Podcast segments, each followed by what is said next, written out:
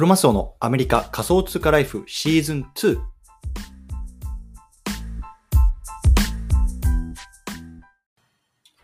皆さんおはようございます。アメリカ西海岸在住のクロマスオです。今日は9月の1日、木曜日ですね。皆さんいかがお過ごしでしょうか？今日も早速、アメリカ聞くだけ、聞くだけアメリカ仮想通貨ライフ始めていきたいと思います。よろしくお願いいたします。さて、今日なんですけれども、今日はね、NFT 基礎講座というところで、ロイヤリティ収入とは、ね、ロイヤリティ収入とはっていうね、こういうテーマで話していきたいなと思います。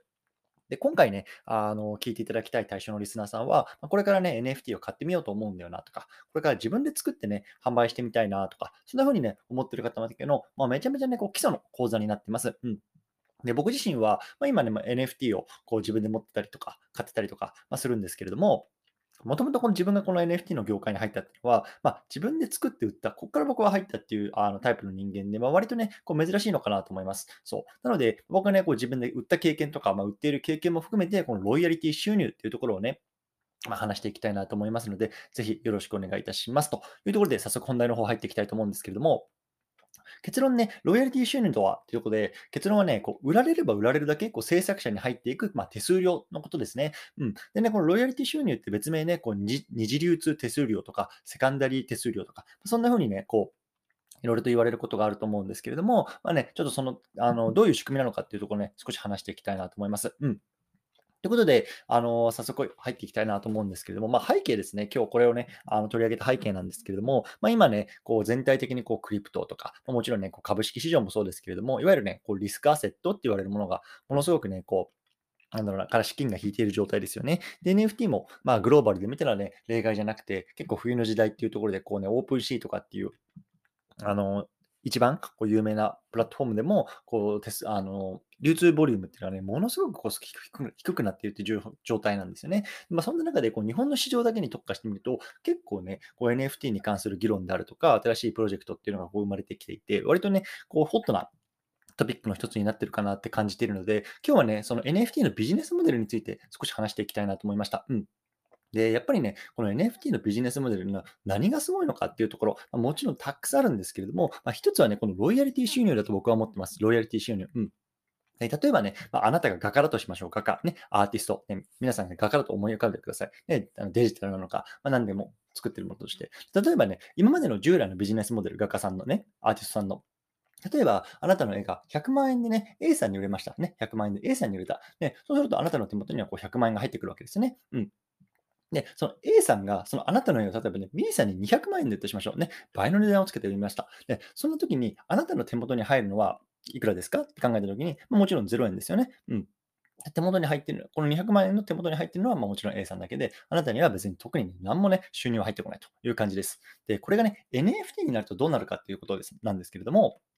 例えば、ね、同じようにこう100万円で A さんにあなたのね、あのアートが売れましたと。ね、そしたらあなたにもちろん手元にこう100万円が入ってきますよね。うん。で、次にまた同じようにこう A さんが200万円で B さんに売りましたとなった時に、これがもし NFT だった場合ね、例えば200万円の10%、ね、の手数料、ね、いわゆるロイヤリティ収入って言われますけれども、これがね、例えば20万円っていうのがあなたにも入ってくるわけですよ。ね、200万円が A さんに入って、で、10%の20万円があなたにも入ってくる。これがね、いわゆるロイヤリティ収入って言われるものなんですよね。うん。例えばさらに、この B さんが、ね、200万円で買ったあなたの絵を300万円で売りましたと、C さんに。ね、そしたら300万円の10%、ね、この30万円があなたにも入ってくる。ね、こんな仕組みになってしまうんですよね。そう。で、こんな感じで、売られれば売られるほど、こう元の制作者、まあ、今回の場合あなたですよね。あなたにこう手数料が入ってくる仕組み。これがね、いわゆるロイヤリティ収入とか、二次手数料、ね、セカンダリー収入とか、まあ、そんな風に言われるものなんですよ。例えばね、僕も今ツイッターのアイコンのして,、ま、してますけれども、いわゆるね、このエイプって言われるもう Bored Ape Yacht Club とか、えー、あ Mutant Ape Yacht Club とか、まあ、そんなあの大きなプロジェクトがありますけれども、このね、彼らっていうのはこの月間ですよ。月間でこのロイヤリティ収入だけでうん億円のなんかを稼いでるわけですね。もちろんね、だって1個さ、あの、うん百万とかうん千万とかするうちの例えば10%とか取ってもさ、あの30万とか、まあ、そういうのがなるわけじゃないですか。で、それをね、何個も何個もこう月間で回してるわけなんで、ものすごいね、手数料が入ってくるというような感じなんですよね。感じなんですよね。うん。でちなみに今回の場合だと、僕は例としてこう10%の手数料を設定しましたけども、この、ね、手数料っていうのはこう自分で設定できるようになってます。で確かオープンシーだとね、ちょっと僕も今、うる覚えなんですけど、確か2.5%とか3%ぐらいからこう10%ぐらいまでこう自分でこう一番最初にね、あの NFT を出すときにあの設定できるんですよ。だからね、そこでこう自分がね、どれぐらいのね、なんだろうな、こうビジネスね、手数料収入を得たいかみたいな青写真を書いたときに、あ 5, か5%でいいな、10%でいいな、まあ、そんな風なね、設定をしていけばいいのかなと思います。うん。で、今回ね、ま、売り手の観点でこのセカンダリー収入についてのね、このなんだろうな、あの、魅力みたいなのを伝えてきたんですけども、例えばね、購入者、ね、あなたがもしね、NFT、誰かをね、あの、NFT を買いたいなってなった時に、これってね、あの、なんだろうな、観点から言うと、例えばね、その NFT をあなたが購入することによって、その元の制作者のね、応援するっていうね、意味が含まれてると思うんですよ。うん。例えばね、あなたが買うことによって、そのうちの10%っていうのが元の制作者に入りますと。で、その元の制作者がその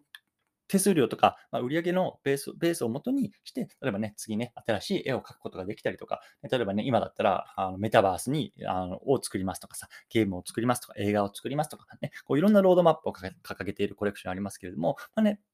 その収入をベースに、まあ、次の活動に言われる、いわゆる原資金、軍資金ですよね。軍資金にすることができる。まあ、そんなね、あのビジネスモデルになってます。ね。なので、これがね、この、なんだろうな、新しいビジネスモデルが非常にね、面白いなと思います。うん。なので、まあ、これからね、こう NFT をこうビジネスとしてやりたいな、売っていきたいなっていう方々、アーティストの方に関して言うと、ね、どうやったらこのロイヤリティ収入が自分に入ってくる仕組みをね、作れるか、ここはね、本当にこの NFT のビジネスのキーになると思います。で僕がね、去年の9月、ちょうど本当今頃ですかね、こう自分でプロジェクトを出してみたときっていうのは、このね、仕組みっていうのは全然わかんなかったんですよ。ね、あのとにかく出してみる、やってみるっていう中で、あ、なんか売れたから、なんか売れて、なんかその売れたやつがね、他の人に渡った時になんかあったら、なんかあの手数料入ってるなと思った、手数料っていうかなんか知らないお金が入ってるなと思ったんですよね。で、調べてみたら、あ、なんかセカンダリー収入ってものがあるんだっていうとこ、そこで初めて僕は気づいたんですよ。うん。なので僕はね、もともとそのビジネスモデルが全くわからなくて入った人間ですけれども、まあ、今ね、やっぱりこの1年とか1年半ぐらいこの NFT に関する議論とか情報とかっていうのが結構ネットとかでも出てきてるので、まずね、このビジネスモデルの全体像っていうのをましっかり把握しておく。まあ、それによって、まあなんだろうな、あの自分のなんだろう、ビジネスの構築をしていく。まあ、それがね、いいんじゃないかなというのはね、僕の、こう、なんだろうな、あの、経験者としてアドバイスできるところかなと思ってます。うん。そう。なので、例えばね、一つの売り方としてはもう、一番最初のね、あの、販売っていうのをものすごく安く売っちゃう。ね。例えばね、あの100円とか200円とかすごく安く売っちゃう。ね。で、その後ね、こう自分が発信したりとか、こんなことをね、やってますよっていうようなところをね、継続的に発信することによって、あ、なんかこの人のやってる絵とかアートとかってなんかね、ものすごくやりたいな、あの、いいな、買ってあげたいな、ね、そんな風にこう購入者に思わせてもらって、どんどん価値を高めて、こう二次流通で回していく。で、それによって、どんどんどんどんチャリンチャリンと自分に手数料が入ってくるわけですよね。でそうすると、やっぱりね、あの安定するので、やっぱり、まず最初にこう安く売ってから、後で二次でこう手数料を取っていく。そんなね、ビジネスモデルもありかなと思います。ね、最初ね、高値で売ってしまうと、